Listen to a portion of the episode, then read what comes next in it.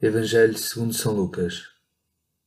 Naquele tempo, disse Jesus aos seus discípulos: O filho do homem tem de sofrer muito, ser rejeitado pelos anciãos, pelos príncipes dos sacerdotes e pelos escribas. Tem de ser morto e ressuscitar ao terceiro dia. Depois, dirigindo-se a todos, disse: Se alguém quiser vir comigo, renuncie a si mesmo Tome a sua cruz todos os dias e siga-me. Pois quem quiser salvar a sua vida, há de perdê-la. Mas quem perder a sua vida por minha causa, salva-la. Na verdade, que aproveita ao homem ganhar o mundo inteiro, se vier a perder-se ou a arruinar-se a si próprio.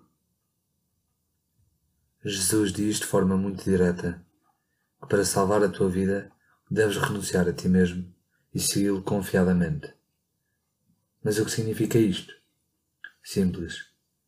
Reconheceres que a tua vida pertence, na sua totalidade, a Deus. Saberes pegar todos os dias na tua cruz e acompanhares cada passo de Jesus até ao Calvário. Pedires força e coragem para que em cada queda sejas capaz de te reerguer.